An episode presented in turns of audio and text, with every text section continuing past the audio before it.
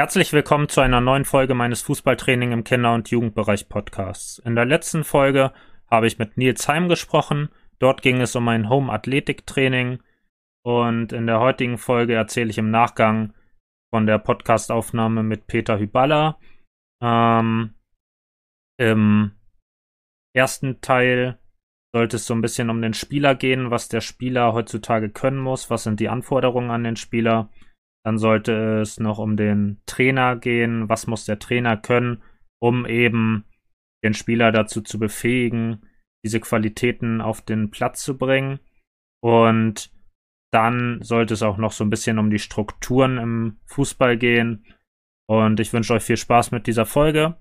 Ähm, zunächst sollte sich Peter Hyballa erst einmal vorstellen und wie er sich vorgestellt hat, das hört ihr jetzt. Ja, grüß dich erstmal, Tjalf. Überragender Name. Tjalf? Ja, ja, genau, richtig. Das ist mal was, anderes als äh, Peter und Andreas.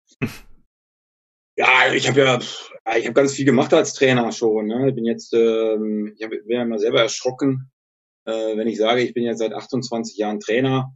Äh, habe im Kinder- und Jugendbereich natürlich angefangen. Äh, ja, Borussia Bocholt, 1. FC Bocholt, SC Münster 08, Preußen Münster, Arminia Bielefeld, äh, VfW Wolfsburg, Borussia Dortmund, Bayer Leverkusen. Das sind, glaube ich, meine Jugend- oder Zukunftsstationen. Ich sage das ja mal, Jugend ist ja mal ein bisschen visionäre Stationen auch. Ne? Red Bull Salzburg habe ich noch gemacht als also U23-Mannschaft und Profi-Erfahrung, äh, also Profitrainer habe ich gemacht. Äh, meine erste Station, die war sehr exotisch in Namibia, in Afrika, Remlas Windhoek, äh, und sonst mal überlegen. Alemannia Aachen, zweite Bundesliga, Sturm Graz, Bundesliga Österreich, äh, NEC Nijmegen, Eredivisie, äh, Dunas Castria, Slowakei und NAC, NAC Breda, jetzt zweite Liga. Äh, Holland habe ich ja vor kurzem noch gemacht. Jetzt bin ich gerade vereinslos. Ähm, ja, habe auch studiert, äh, Sport, Pädagogik und Psychologie und weiß ich nicht, zehn Bücher über, über Fußball geschrieben ganz viele 500 Workshops, also zigtausend Sachen schon gemacht. Ähm, und ich gehe davon aus, äh, dass dann auch zigtausend Sachen kommen werden, wenn ich, denn wenn Petrus äh, mich nicht so schnell auf seine Wolke holt. Nachdem sich Peter Hyballa dann vorgestellt hat, sollte er sagen, welche Qualitäten ein Spieler seines Erachtens heutzutage haben muss und was er diesbezüglich in Hinsicht auf die Ausbildung der Spieler vielleicht auch kritisiert. Wir haben mit dem Spieler angefangen, da es ja von den Anforderungen an den Spieler abhängt, was ein Trainer mitbringen muss und was Peter Hyballa zu dieser Thematik denkt, das hört ihr jetzt. Da gibt es ja ganz, ja, ganz viele Facetten. Also ein Spieler natürlich, wenn du jetzt erstmal nur an Fußball denkst, da ist ja nun mal äh, der Bereich Fuß und der Bereich Ball inbegriffen. Natürlich äh, am Ball muss er ganz viele technischen Sachen können. Ne? Passen, dribbeln, Kopfball, schießen, äh, am besten mit links und rechts. Ähm, also alles, was äh, Annahme, Mitnahme, diese ganzen Sachen, was Technik einfach mit dem Ball da, da muss er natürlich sehr, sehr viel können. Und das, wenn du jetzt direkt vom Pro, aber ich mach mal weiter mit dem Spieler natürlich im taktischen Bereich. Er muss verschiedene Räume natürlich sehen. Ne? Das ist natürlich dann, wenn er älter wird, Räume sehen, wo er sich hinbewegen kann. Äh, physische Sachen muss er natürlich super können. Er muss unheimlich gut sprinten können, weil das Spiel natürlich immer athletischer wird, aber er muss über 90 Minuten äh, natürlich auch ausdauermäßig sehr viel können. Kraft im Zweikampf muss er haben ähm, und natürlich im psychischen, also diese sogenannte Winnersmentalität oder intrinsische Motivation, ähm, um wirklich an die Spitze zu kommen, um sich immer zu verbessern.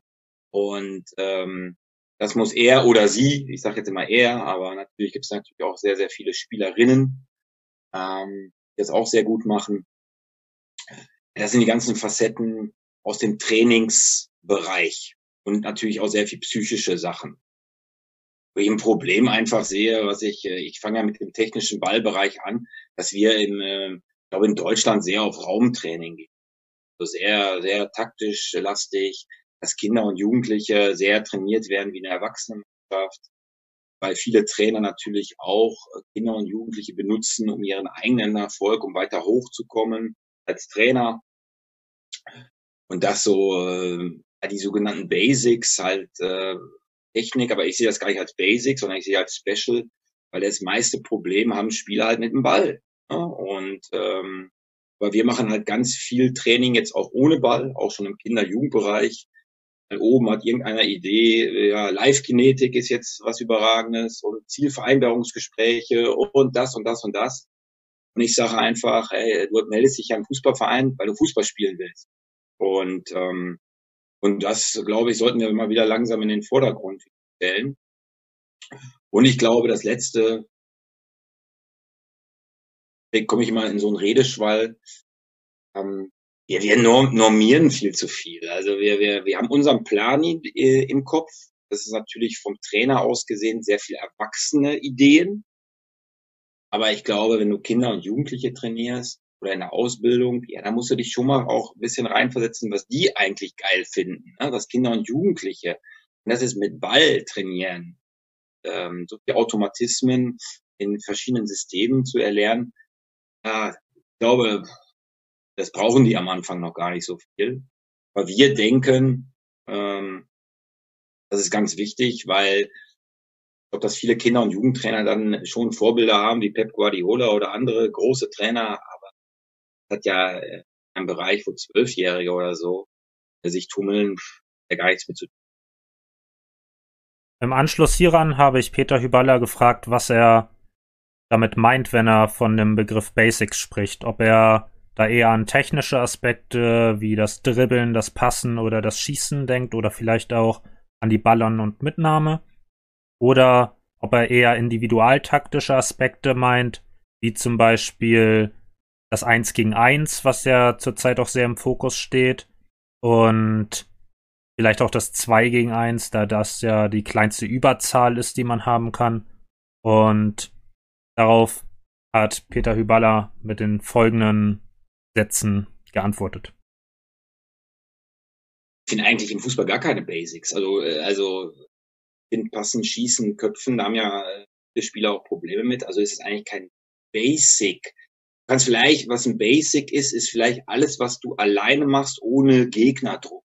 Also wenn du jetzt mal den Ball in Ruhe mitnehmen kannst, in Ruhe köpfen kannst, also so ein bisschen isoliert so ein bisschen als Einzelsport, also isolierte Übungen, vielleicht ist das ein Basic, aber alles, was du unter Druck machst, und im Fußball hast du ja andauernd Druck.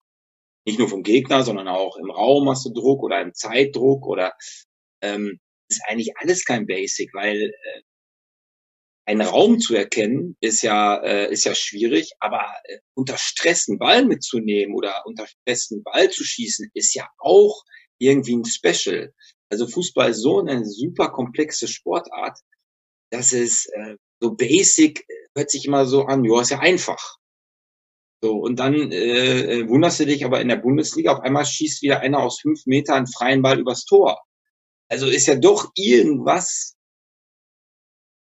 ist, ist es ja doch kein Basic. Also ich, diese, diese Unterscheidungen, und ich glaube, dass wir ähm, so in dem Fußballjargon oder in der, in, der, in der Fußballersprache, wir wollen ja immer so einen Plan.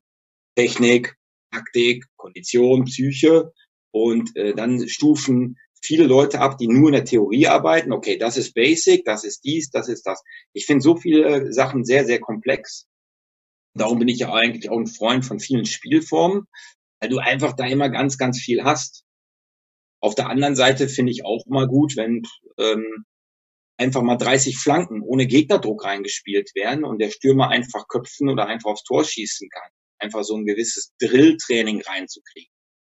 Ich bin ja ein absoluter Befürworter von Drilltraining und von ähm, ähm, und von Spielformen.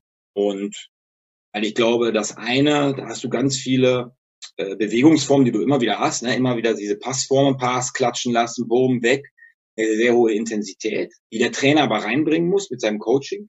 Und dann natürlich die Spielform, wo du eigentlich alles drin hast. Und dann musst du als Coach halt sehen, coach ich lieber das Coaching-Team, also das, das Team, was, was den Fokus hast. Wenn du zum Beispiel sagst, okay, wir wollen Gegenpressing äh, üben, ja, dann, äh, dann habe ich ja ein Team, was, äh, was der coachen kann über Gegenpressing. Aber das andere Team, ne, das sogenannte Sparring-Team, hat ja dann auf einmal zum Beispiel die Aufgabe, lange Bälle zu schlagen. So, und dann gibt es für mich nicht immer den Fokus, sondern einfach den Fokus als Trainer musst du dir überlegen, was coache ich vielleicht. Du kannst auch alles coachen. Also dann hast du ganz viel Chaos drin. Ich glaube, äh, alles, was du unter Stress machst, weil Stress hat immer so einen negativen Klang, aber das finde ich gar nicht, ähm, glaube ich ganz gut. Daraufhin sind wir dann auf die von Peter Hüballe angesprochene Begrifflichkeit der Normierung eingegangen. Ich habe ihn gefragt, ob er es schon problematisch sieht, wenn man periodisiert. Also es ist ja ziemlich häufig so, dass man eben seine Schwerpunkte hat und die auf die Saison verteilt. In dem Moment spricht man dann von einer Periodisierung.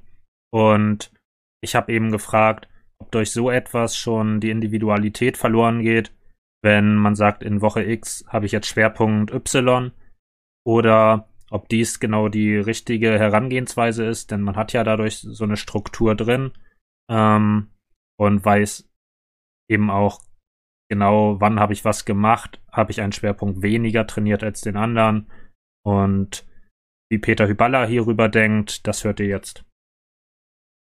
Also erstmal finde ich immer wichtig, dass jeder Trainer seine Idee hat. Weil jeder Trainer ist ein totale, totaler individueller Typ.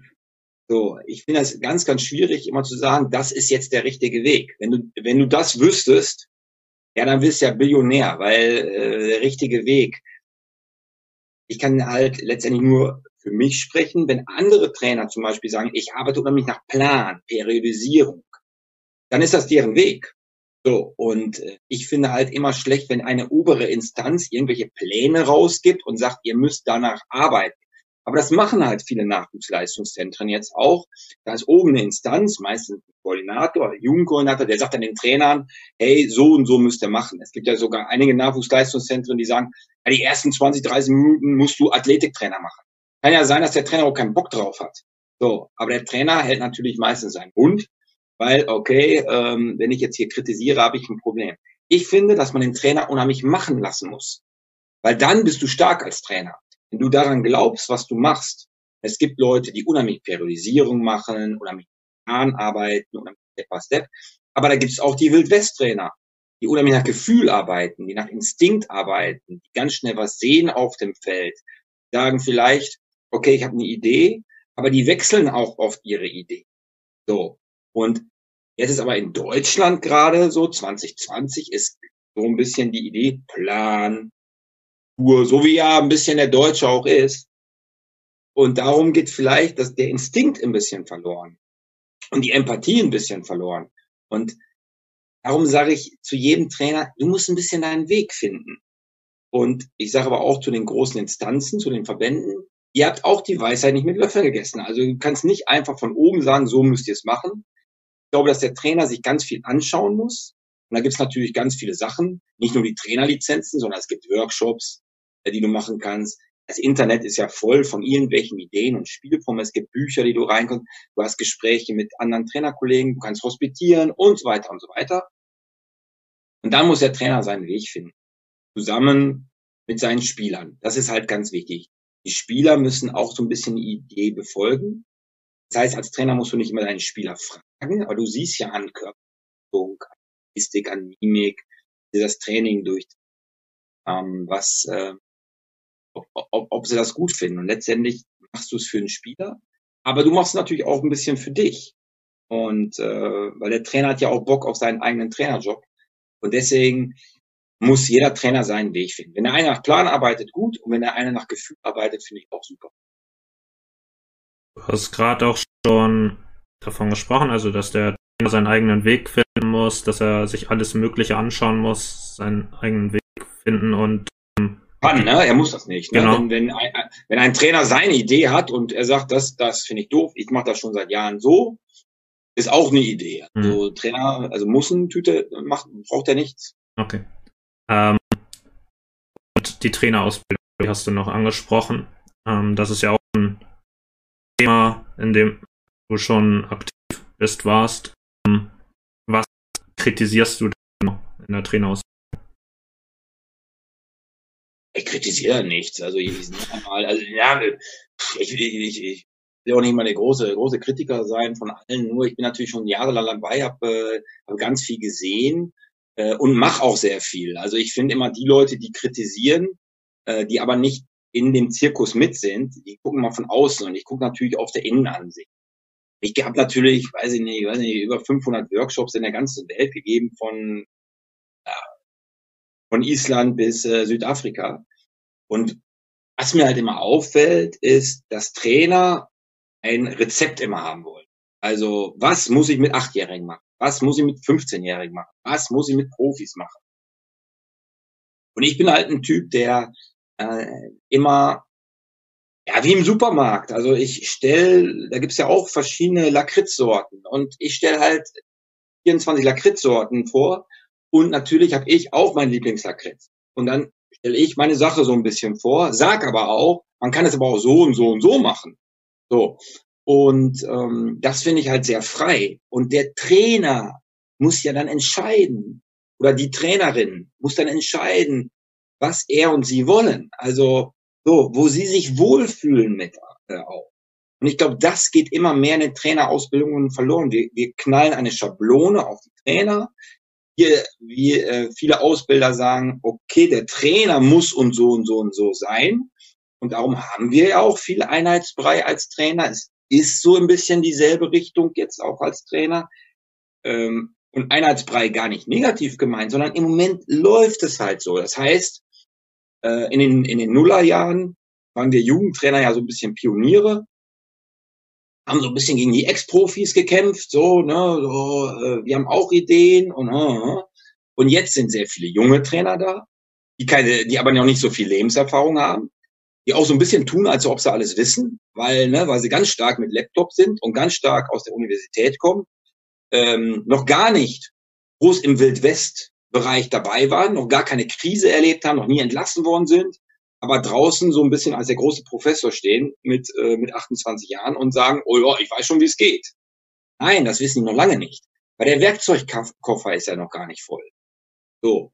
Und so ist es auch bei den vielen Trainern, Ausbildern, die gar nicht in dem in dem Wildwest-Bereich dabei waren, sondern schön im Verband immer dabei waren, vielleicht selber noch nie entlassen worden sind und die verschiedene theoretische Konstrukte den jungen Trainern mitgeben. Ich finde, in der Trainerausbildung viel, viel mehr Praktika rein.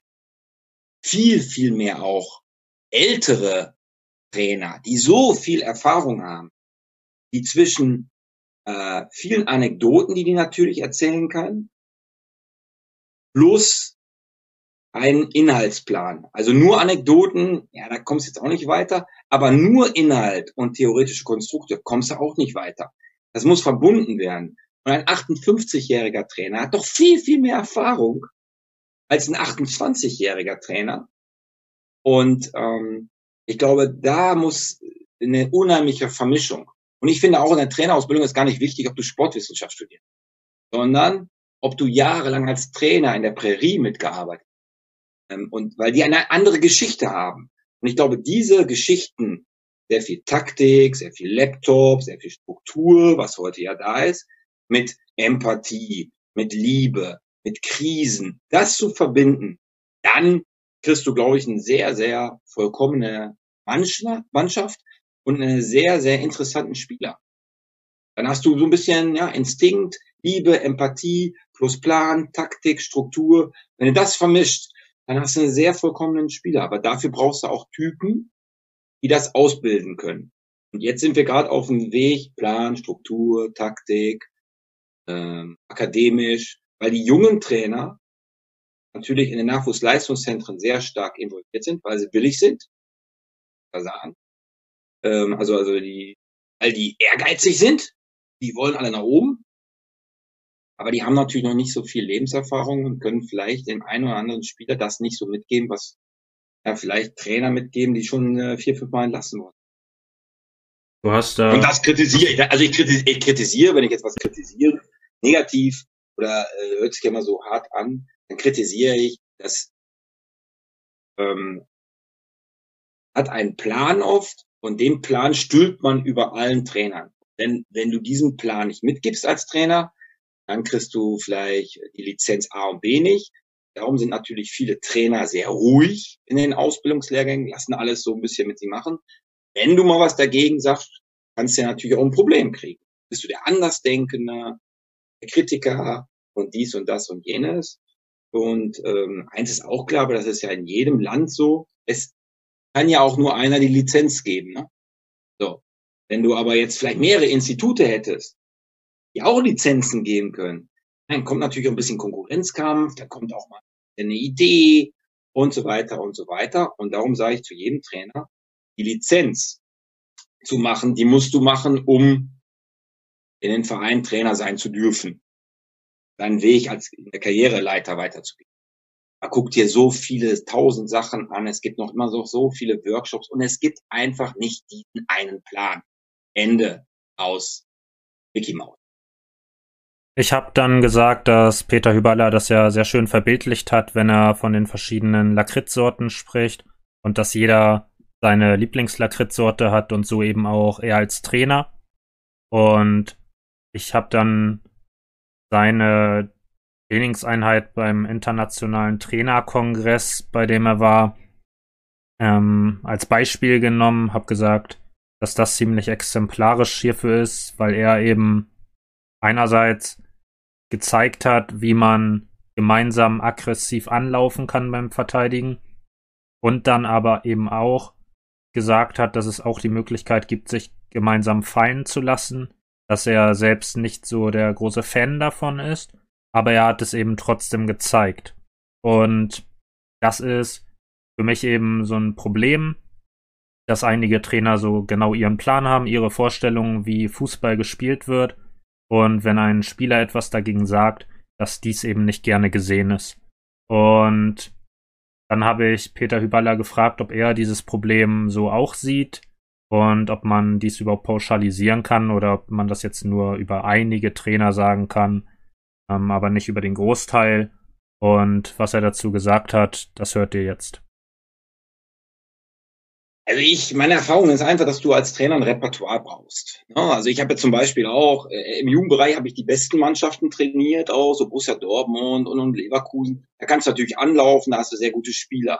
Dann kommst du zum Beispiel nach Holland in der Eredivisie, da hatte ich NEC Nijmegen. Ja, dann immer nur anzupressen, das ging einfach nicht, weil wir eine sehr schwache Mannschaft waren. Da ging es dann ein bisschen darum, äh, im Block zu verteidigen, was aber nicht meine Spielidee ist. Aber ich musste so ein bisschen natürlich gucken, ähm, ähm, ja, mit der Mannschaft machst du so, mit der Mannschaft machst du so. Äh, wenn du keine, wenn du nicht so viel Sprinter hast, kannst du dann immer so anpressen, wenn du, wenn du vielleicht ein bisschen ältere, erfahrene Spiel und so weiter und so weiter. Also du musst ein gewisses Repertoire haben, glaube ich. Äh, und das noch einmal, das kriegst du aber viel, viel mehr, wenn du Erfahrung hast. Dann hast du ein ganz anderes Repertoire, nicht allein vom taktischen, sondern von Ansprache, von, äh, dann ist dein Werk, dann ist dein Koffer, deine Trickkiste, Dein Trickkoffer ist viel, viel größer. So. Dann ähm, ja, Spielern, die was dagegen sagen, lass uns ehrlich sein, das ist ja in der Gesellschaft, das ist ja heute sowieso schwierig. Also alles, die so ein bisschen andersdenkend sind, ähm, wenn die nicht gleich Erfolg haben, sind die direkt schwierig, dann sind die kompliziert, dann sind die dies und das, weil noch einmal, äh, wir gehen nach Plan vor wenn einer aus dem Plan rausfällt, aber wenn du ein Plantrainer bist und von oben vielleicht vom Jugendkoordinator, von der Vereinsphilosophie, die wollen das aber so, ja, dann ähm, äh, ja, ist es dann schwierig natürlich mit diesen Spielern. Ich mag diese Spieler, weil du hast natürlich immer verschiedene Spielertypen. Du hast den Schwiegersohn, du hast den Gangster, du hast äh, äh den, den Jungen äh, aus einer aus einer Familie, wo keine Probleme sind. Du hast aber auch einen Jungen oder ein Mädchen, äh, wo schwierige äh, Familienverhältnisse sind und die musst du alle reinkriegen. Und ähm, eins ist auch klar, die andersdenkenden Spieler sind auch die besonderen Spieler ganz oft.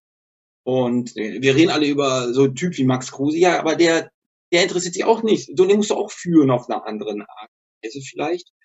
Und noch einmal, wenn du aber nur eine Trainerspezies aus einer bestimmten Gruppe hast, ja, ähm, die vielleicht mit diesen mündigen Spielern nicht so umgehen kann, die die halt erdrücken, ja, dann kommt auch keine mündigen und keine Typen raus. dann ja einfach so. Und ähm, darum noch einmal, glaube ich, so der Trainer ist ein Künstler. Den Trainer musst du viel mehr machen lassen.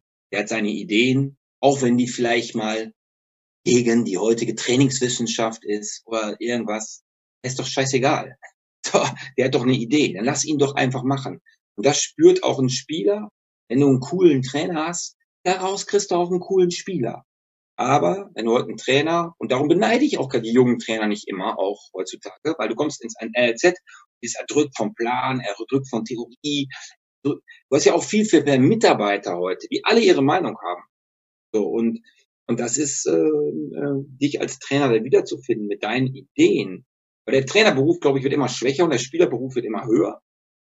Aber das haben wir ja selber zu tun, weil ähm, es ist doch geil, wenn ein Spieler seine Meinung ich finde das super. Und seine Meinung bedeutet ja auch mal eine andere Meinung. Wenn er sagt, nee, Trainer sehe ich jetzt anders. Auf dem Platz muss man das vielleicht nicht mehr machen, aber nachher im Gespräch, ja, Trainer fand ich jetzt doof, die Übung, oder äh, ich jetzt nicht ansehen, dann kommt doch auf einmal Reibung und Reibung erzeugt ja wieder Energie. Dann kommt Power in die ganze. So. Wenn einfach nur, okay, die Übung spielen wir ab, da soll ein Klappe halten, so und so und so, ja, auch keine rein, rein, Energie rein. Spielst du halt äh, Ball im Jugendbereich, der genauso aussieht wie Ball, also ruhig und aber damit gehst du natürlich in die Altersklasse der Spieler und 15-Jährige wollen wild sein. Also von Natur aus. Hier planmäßigen erdrücken halt die 14, Struktur, Struktur, Struktur. Ja, und irgendwann sagt sich ein 15-Jähriger vielleicht auch, ja, okay, dann mache ich halt lieber Struktur, weil ich will ja auch spielen. Bisher hat Peter Hüballer ja sehr viel die Begriffe Empathie und auch Plan, Struktur genannt. Und ich habe ihn gefragt, ob dies Dinge sind, die sich gegenseitig ausschließen.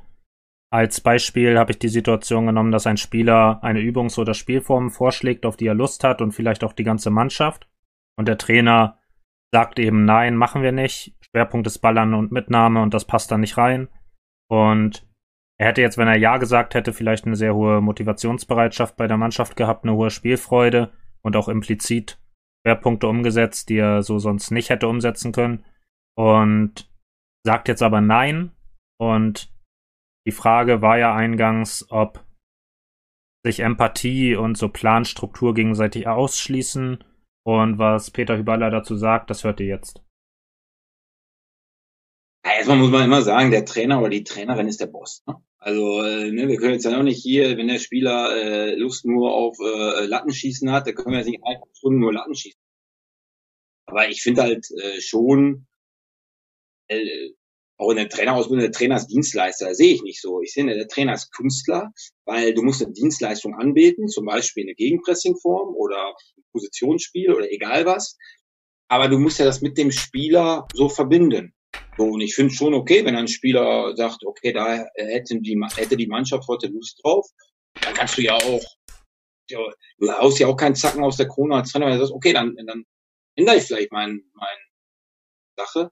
Glaube, als Trainer ist einfach ganz wichtig, wenn du das Training machst, du siehst ja auch, wenn auf einmal so Spaß, Freude, Begeisterung, haben die jetzt Bock drauf. So. Und das dann vielleicht in deinem Kopf mal eben kurz zu sagen, ey, komm, ich scheiße jetzt da drauf auf die nächste Übung da ist gerade so viel Energie und Power drin und Spaß und dies und das. Und dann musst du mal als Cheftrainer auch mal den Athletiktrainer wegdrücken und sagen, pass auf, es kann sein, deine Periodisierungsidee ist heute nur 70 Minuten Training, dann machen wir mal 90 Minuten Training. Und das ist ganz wichtig, dass der Trainer, also der erste Trainer, entscheidet, was passiert. Und wenn er sich auf Spielermeinung einlässt, super. Wenn er sich auf die Co-Trainer-Meinung einlässt, super. Aber letztendlich entscheidet der Trainer, was gemacht wird.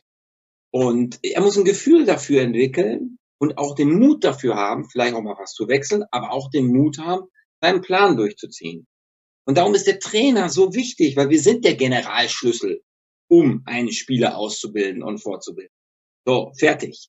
Und, ähm, und, und ob du das dann empathisch zusammen mit den Spielern machst oder bist ja manchmal als Diktator und Autoritätsperson so und so und so. Das brauchen Spieler auch manchmal.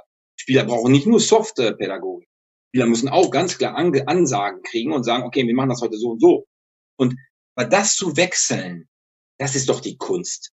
Und wenn du aber nur einen Plan A geht, nur Soft Skills, nur ähm, äh, Soft und äh, alles auf die Spieler eingehen und ab, ja, dann wundern wir uns, dass im Eins gegen Eins äh, nicht eine brutale Aggressivität auf einmal drin ist. Ja, ja, aber das musst du wieder anders coachen.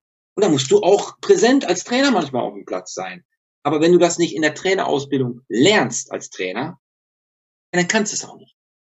So. Wenn das immer alles verboten ist, dann kannst du es nicht. Dann wirst du nie diesen aggressiven Cartuso-Typen, den wirst du nicht besser machen. Und, und deswegen äh, ist Taktik, Plan, Struktur auf jeden Fall wichtig. Auch Laptop ist wichtig den Spielern nochmal das durchzugehen, guck mal, der Video hier und so und so. Aber einfach mal geil zu zocken. Einfach auch mal seinen Plan zu verändern. Zu sagen, machen jetzt mal auch gegen trainingswissenschaftliche Dinge was. Nee, auch super. Der Trainer muss mit der Mannschaft ein Gefühl kriegen, dass sie auf den richtigen wenn er meint, müsste jetzt sechsmal von Strafraum zu Strafraum mal sprinten, uns mal ganz ehrlich sein. Wenn die Spieler schon nicht blind vor. Dann macht das. Ne? Oder wenn du sagst, ähm, ähm, wenn du, wenn du ein, ein Spiel verloren hast im Training, dann gibt's eine Strafe. Egal was. Ja, kannst ja 50 äh, Liegestütz machen oder sie stehen äh, umgedreht mit, mit dem Hintern äh, und die anderen Spieler schießen auf die Hintern. Ja, warum? Ja, da lacht sich auch jeder kaputt. Ja, dann macht das doch. Weil der Spieler muss ja auch spüren, hm, gewinnen ist ja auch wichtig. Und das finde ich einfach viel zu soft in Deutschland, viel zu plan und ähm, aber klar, Plan, Struktur, Taktik, Empathie, Instinkt, Gangstertum, das sind Nachbarn. So, so wie in der Gesellschaft ja auch. Du hast ja nicht nur strukturierte Leute in Deutschland, du hast ja auch die Freiheitskünstler in Deutschland. Die müssen einfach, und, und sowas hast du ja in der Fußballmannschaft. Darum ist ja Fußballmannschaft so geil irgendwie, weil du hast alle Strukturen und hast alle Typen irgendwie drin, aber die musst du auch alle bespielen. Wenn du nach Plan A arbeitest als Trainer, kannst du nicht alle. Peter Hüballer hat ja auch davon gesprochen, dass man als Trainer immer aufsteigen möchte. Und dies ist ja auch der Grund, aus dem man Lizenzen machen muss. Also man braucht eine gewisse Lizenzstufe, um in einer gewissen Spielstärke oder auf einer gewissen Spielstärke Trainer sein zu dürfen. Und es ist ja auch so, dass man als Jugendtrainer jetzt nicht so gut verdient wie der Trainer der ersten Mannschaft. Und dies ist natürlich auch so der Grund für mich jetzt, ähm, dass man eben vielleicht dazu neigt, nicht immer ganz ausbildungsorientiert zu handeln, sondern vielleicht auch mehr ergebnisfokussiert ist. Und Peter Hyballa hat diese Unterscheidung zwischen ergebnisorientiert, ausbildungsorientiert in Frage gestellt. Und wie er da genau argumentiert, das hört ihr jetzt. Das weiß ich gar nicht. Oh, okay. Das sagst du jetzt einfach so. Ich, äh, also nochmal, ich finde immer diese langfristige und kurzfristige Ausbildungen. Ich, ich denke immer so, wenn ich dich jetzt frage, äh, was ist ausbildungsorientiertes Training und was ist ergebnisorientiertes Training? Ich, was, was ist da jetzt? Also ich behaupte, in meinem Training lernen die Spieler jeden Tag was dazu. Also es ist ja ausbildungsgerecht. Aber ich will einfach auch gewinnen. Wollte ich aber als Jugendtrainer auch. Also ich meine, ich stehe ja nicht Sonntagmorgens auf in der Junioren-Bundesliga und äh, will eine 4-0-Packung kriegen. So, dann fühle ich mich ja auch nicht gut. Ja, auch nicht gut. Und das finde ich halt immer ganz schwierig. Das sind immer so Sätze, die, äh, die, die höre ich auch äh, in den, äh, im Verband leistungsorientiert oder ausbildungsorientiert, ergebnisorientiert, denke ich immer, was ist denn da jetzt so groß der Unterschied? Also so äh, Gewinnen ist auch part of the job, auch im Jugendfußball. Nur, nur gewinnen ist es aber auch nicht. Du musst schon noch einmal, dass er mit links schießen kann, rechts schießen. Jetzt mit sich und ich glaube, dass Trainer sogar das ganz gut wissen. Aber Fakt ist ja, Leitung im NLZ oder Leitung im Bereich will schon mit der U15 ziemlich weit oben stehen. Trainer kriegen auch ganz viel Druck. Im Jugendbereich wirst du auch entlassen heutzutage. Oh, dann denke ich mir immer, ja. Also ich würde einen Jugendtrainer nur entlassen, wenn ich merke, okay, der, der, der, der bringt die Spieler überhaupt nicht weiter. Der Goge ist total mehr kaputt als umbringt. Der jetzt äh, verliert, weil lass uns auch ehrlich sein, wenn Borussia Dortmund im U19-Bereich gegen Paderborn spielt, dann wird Borussia Dortmund schon öfters gewinnen. Aber das geht ja einfach auch, weil die einfach die besten spielen. Darum finde ich das immer so, manchmal gar nicht so richtig. Auf Peter Hyballas Frage hin, was mit der Unterscheidung zwischen dem ergebnisorientierten und dem ausbildungsorientierten Ansatz überhaupt gemeint sein soll, habe ich dann nochmal geantwortet und ich habe auch klargestellt, dass es natürlich niemals das Ziel ist, jetzt bewusst zu verlieren und dass ich natürlich auch selbst nicht gerne verliere. Ähm, dass es aber einfach um die Tatsache geht, dass ein Spieler zum Beispiel praktisch ein besserer Stürmer sein kann als ein Verteidiger und man dann, wenn man das Ergebnis zu sehr im Blick hat, eben vielleicht den Stürmer nicht in die Abwehr stellt, einfach um ein besseres Ergebnis zu erzielen. Das wäre dann so der ergebnisorientierte Ansatz. Und mit dem ausbildungsorientierten Ansatz wäre dann eben gemeint, dass ein Trainer sagt, okay, Spieler X ist Sturm besser, ich stelle ihn jetzt aber trotzdem, weil er davon profitieren kann, in die Abwehr. Und mir ist klar, dass ich jetzt ein Risiko eingehe ähm, hinsichtlich des Ergebnisses. Und das ist eben so mit der Unterscheidung gemeint. Und nun kommt die Antwort von Peter Hüballer. Okay, aber äh, denke mal daran, das ist deine Sichtweise, weil der Stürmer, der denkt sich auch, Trainer, das ist jetzt wieder eine tolle Theorieidee, aber ich habe keinen Bock als Verteidiger. So, ne? Also ich habe keine Lust da drauf. Und ich glaube, das ist einfach ganz wichtig. Du musst ja auch, und du musst nicht den Spieler fragen immer, du siehst ja an der Körpersprache, das merkst du ja auch im Gespräch, ob der Spieler da auch Lust drauf hat. Wenn er sagt, boah, ich habe richtig Bock, jetzt auch mal eine Verteidigung zu sehen, um auch mal zu fühlen, wie es eigentlich ist, gegen einen Typus wie mir selber zu spielen als Stürmer, ja, dann macht das. Aber das meine ich einfach. Viele junge Trainer haben einfach irgendwie so theoretische Ideen und nehmen den Spieler überhaupt nicht mit. Wenn der Spieler noch einmal, wenn er dir signalisiert, ich habe da Bock jetzt drauf, dann macht das.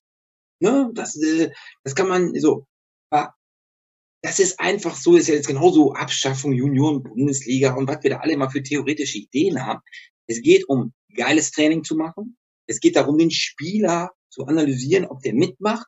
Und wenn der, wenn, wenn der Spieler doch gar keinen Bock hat auf Verteidiger in dem Moment, warum mache ich denn das dann? Weil das ausbildungsorientiert ist? Wo steht das? Wer, wer sagt das? So. Ich finde halt immer, hm, wenn du als Trainer eine Idee hast, mach die.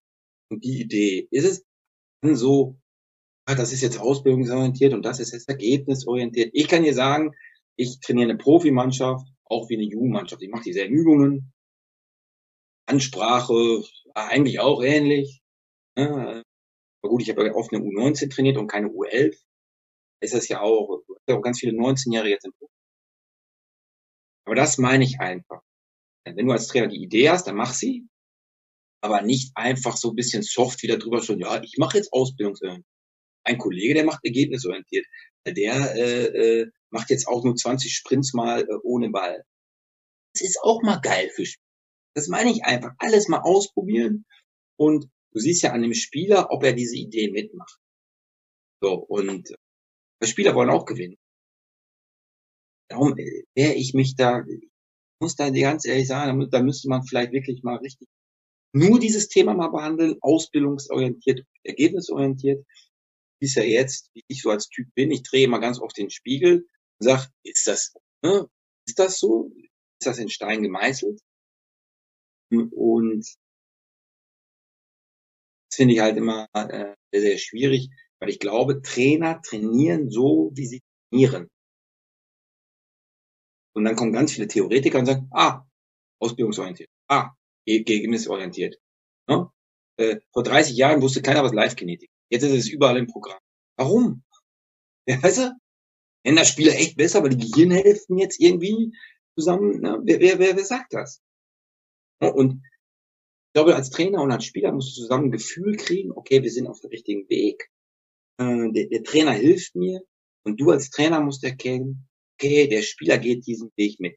Noch einmal, wenn der Stürmer sagt, ich habe Bock als Verteidiger das zu machen, du spürst das, du siehst das, ja, dann mach das. Aber wenn er auch keine Lust hat darauf, weil er sagt, Trainer, was machst du denn jetzt hier? Also, was ist mit dir jetzt wieder los? Warum soll ich den, warum soll ich den Käse machen? Warum macht man das dann?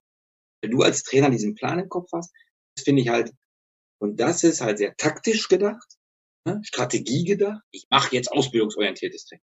Also wenn du mich fragst, äh, Peter, das heute ausbildungsorientiert und ergebnisorientiert, werde ich immer zu dir sagen, beides. Peter Hyballa hat ja jetzt das Theoretisieren angesprochen, also dass der Trainer eben nur so theoretische Konzepte im Kopf hat. Und er hat ja auch davon gesprochen, dass ein Ausbilder einerseits Fachwissen vermitteln können sollte, aber eben auch dazu in der Lage sein sollte, auch mal Anekdoten zu erzählen aus der eigenen Erfahrung heraus. Und für mich hat sich die Frage gestellt, wie so eine Trainerausbildung für ihn in der Praxis aussehen sollte, weil er könnte mir jetzt natürlich widersprechen und sagen, ja, muss man das, weil er dreht das ja ganz gerne um. Ähm, aber ich bin ja schon so der Meinung, dass man so eine gewisse Struktur in der Trainerausbildung braucht, also welche Inhalte sollen vermittelt werden und so weiter. Und genau, also er hat dann das Ganze nochmal erklärt und wie genau, das hört ihr jetzt. Also noch einmal, einen Plan hast du recht, den muss man haben. Also wenn du jetzt, wenn du jetzt, ja auch, ich, ich gebe jetzt nächsten Monat, äh, wenn Corona es zulässt, in, in den Niederlanden gibt es, äh, mache ich wieder einen Workshop für Trainer und ich habe ja auch einen Plan. Also ich habe ja auch, okay, das zeige ich denen am Laptop, das zeige ich in der Praxis. Ich habe ja auch einen roten Faden. Problem, glaube ich, oft bei Trainerausbildung ist, dass wir als Ausbilder sagen, das ist gut und das ist schlecht. Und also, dass man einen Plan hat und dass man eine Kultur hat und dass eine Idee dabei ist, super. Nur, ich habe ja auch gerade gesagt, die Spieler, da sind Schwiegersöhne, Gangster, Überlisten, Player, da sind ja auch verschiedene. Aber in der Trainerausbildung brauchst du ja auch diese Trainer. Da brauchst du nicht nur so einen, einen Soft-Trainer, da brauchst du vielleicht auch mal einen älteren Trainer, der schon dreimal entlassen worden ist, was im Ausland gemacht hat. Der kann noch viel besser zum Beispiel über kulturelle Sachen sagen. Ja, wie du mit diesen Spielern umgehst, wie es ist, in, einer anderen, in einem anderen Land zu leben und so. Das müssen Profitrainer ja auch mitkriegen. Und Jugendtrainer müssen auch mitkriegen, okay, das ist Plan, gehe ich so durch, aber wie, wie bilde ich eigentlich den Instinkt von einem Spieler aus? Ne, was, was ist jetzt, wenn du einen Spieler hast, der sagt immer, ja, aber nee, mache ich nicht Trainer. Gehe ich da wieder mit um? Und genauso wie du verschiedene Spielertypen hast, ganz wenig wichtig, Trainertypen. Und darum ist es nicht immer wichtig, nur nochmal Sport studiert zu haben oder irgendwas, einen akademischen Hintergrund zu haben, es ist einfach auch wichtig, einen Trainer zu haben, der schon auch sehr viele Krisen gehabt hat. Das hast du aber nicht, wenn du frisch von der Uni kommst. Da läuft ja eigentlich alles so. Ne? Da geht's ja immer auf, auf, hoch, hoch, hoch. Aber du fällst ja nicht runter. Aber wenn du, und wenn du äh, einen Trainer hast, der Mitte 50 ist, der denkt doch ganz anders als ein Trainer, der Mitte 20. Und wie kriegst du das hin? Wir haben noch genug arbeitslose Trainer auf dem. Die, die äh, ähm, die vielleicht auch vor anderen Trainern mal gerne sprechen möchten. Und das ist, glaube ich, ganz wichtig, die auch reinzubringen in der Trainerausbildung. So, aber da muss natürlich der Land oder egal andere Institute für offen sein. Ähm, und, und, dann vermischt sich das ein bisschen. Wenn es mischt, dann noch einmal, Theorie ist wichtig, Laptop. Aber Instinkt ist auch wichtig Hard Skills sind auch wichtig und dass der Trainer wieder so ein bisschen der Boss auch wird, ist auch wichtig. Nur mit Lobpudelei und nur mit irgendwie äh, Konstrukten, die äh, Universitätsleute, wenn du, wenn du Psychologen in einer, in einer Trainerausbildung hast, die haben nur an der Universität gelehrt. Die wissen aber es nicht, wie es wirklich ist, dieses Spiel zu gewinnen, um, ähm, um den Abstieg vielleicht zu vermeiden oder diesen Druck gar nicht so mitgekriegt haben. Aber dann kommen doch nur theoretische Konstrukte. Also in dem Sinne sage ich, Praktiker, Praktiker rein. Ich, ne? und, und das halt dann zu verbinden. Theorie, Struktur, Instinkt und auch Leute reinholen, die sagen, den Plan, den ihr so habt, den finde ich eigentlich gar nicht so gut. Also offen sein für verschiedene. Nur, lass uns auch ehrlich sein, wenn du offen bist und kritisierst, weg. Und das meine ich einfach. Du hast einfach eine Vermischung rein. Klar musst du einen Plan haben, Stundenplan auch haben und die Idee haben und die Vermittlung von diesen Plänen, die muss viel mehr vermischt werden. Bevor wir dann zur Abschlussfrage gekommen sind, habe ich Peter Hyballa gefragt, wie er zu der Debatte um die Nachwuchsleistungszentren steht. Das ist ja so, dass man früher vielleicht schon die Sechsjährigen von den Vereinen geholt hat. Manche machen das vielleicht auch heute noch, aber einige Vereine sind ja so dahin gekommen, dass sie erst ab der U11 zum Beispiel mit dem Nachwuchsleistungszentrum starten, vorher vielleicht einen Perspektivkader haben. Und meine Frage war da einfach, ob man da pauschalisieren kann, so ab Altersklasse X macht ein Nachwuchsleistungszentrum Sinn und genau wie er genau zu dieser Debatte steht. Und seine Antwort, die hört ihr jetzt. Ah, also, also ich sag immer so, wenn du ähm, zwischen sechs und elf Jahre bist, ist es sechs bis zwölf, sag ich mal, ist doch total wichtig, dass du mit dem Fahrrad eigentlich zu deinem Club fahren. Wenn du jetzt äh, super talentiert bist mit acht, vielleicht den Club noch nimmst, der vielleicht 20 Kilometer entfernt ist, weil dann Mama und Papa ja dann hinfahren muss und weiter, aber dass du in deinem familiären Umfeld bleibst, weil ich glaube einfach, du mit zwölf Jahren in ein Internat kommst, also ich persönlich glaube, das ist scheiße. Also das ist, du musst ja auch in dem Sinne Fußball schön und gut, aber du musst ja irgendwie noch ein bisschen Kind bleiben. Ja, sehr lange auch noch Kind versuchen zu bleiben. Weil wenn du zwölf Jahre bist, Z kommst und dann mal die NLZs auch gute Arbeit. In dem Sinne, dass sie sagen, wir bieten den Jungs viel Fußball an. Wir bieten den Jungs viel Fachwissen an. Wir bieten den Jungs oder Mädchen? Mädchen nicht vergessen. Wir bieten denen unser Know-how an, was natürlich auch ah, früher war, hieß ja nicht NLZ, sondern früher hieß es einfach Jugendabteilung. Hm. Was jetzt noch einmal wissenschaftlich und also ich, ne, ich stotter jetzt ein bisschen, weil ich äh, ein bisschen den, den Faden, also ich sag mal anders. Früher war Jugendtrainer, war ja so ein bisschen stiefmütterlich. Ne? Da hast du auf Asche trainiert, da hast du diese. So, durch die NLZs sind jetzt Physiotherapeuten mehr drin. Hast du mehr Kunstrasen. Hast du mehr Psychologen drin. Und wir denken, das ist professionell. So, Infrastruktur ist besser. Das ist ja auch mit diesen komischen Zertifizierungen, mit diesen Sternen da, wo alle ganz mal heiß drauf sind. Und die Frage ist halt immer, wenn du eine U16 hast und da sind zehn Mitarbeiter, ist das wirklich professionell? Zehn Mitarbeiter, zehn verschiedene Meinungen, zehn verschiedene Ideen. Die Mitarbeiter, der Staff muss sich erstmal zusammenfügen. Der Spieler oder die Spielerin, die wird vollgeballert mit irgendwelchen Informationen. Ja, das musst du machen, links. Nee, du musst doch rechts. Nee, du musst dies. Ah, nee, du musst du schon, äh, du darfst keine, keine Pommes mehr essen. Mit 15 nur noch äh, die Ernährung. Dies, das, jenes. Und ich glaube, dass wir äh, Kinder und Jugendliche viel zu schnell erwachsen machen. So.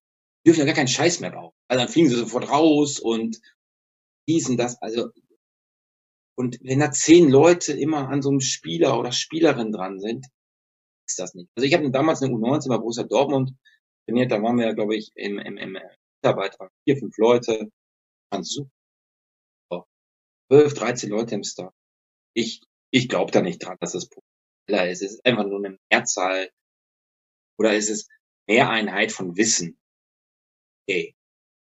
Aber ich glaube, dass du als Spieler sehr lange im Umfeld und ganz ehrlich, wenn du einen 14-Jährigen, der in Hannover lebt, eine Stadt reinbringst, die 500 Kilometer weit weg ist, ist das so geil.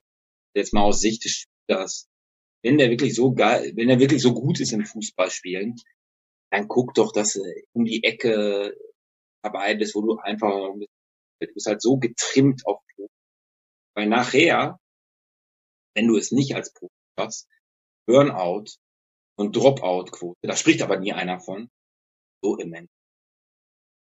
Ist einfach in einen unheimlich großen äh, weil die Leute im NLZ, die Mitarbeiter auch extrem unter Druck weil am Ende des Tages müssen ja diese Spieler nie erst. Und vielleicht ist auch Hochleistungssport, ist auch Druck.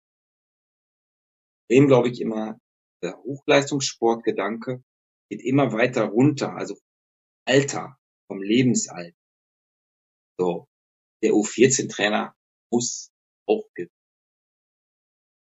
Nur es sagt einfach keiner. Jeder versteckt sich immer hinter das Wort.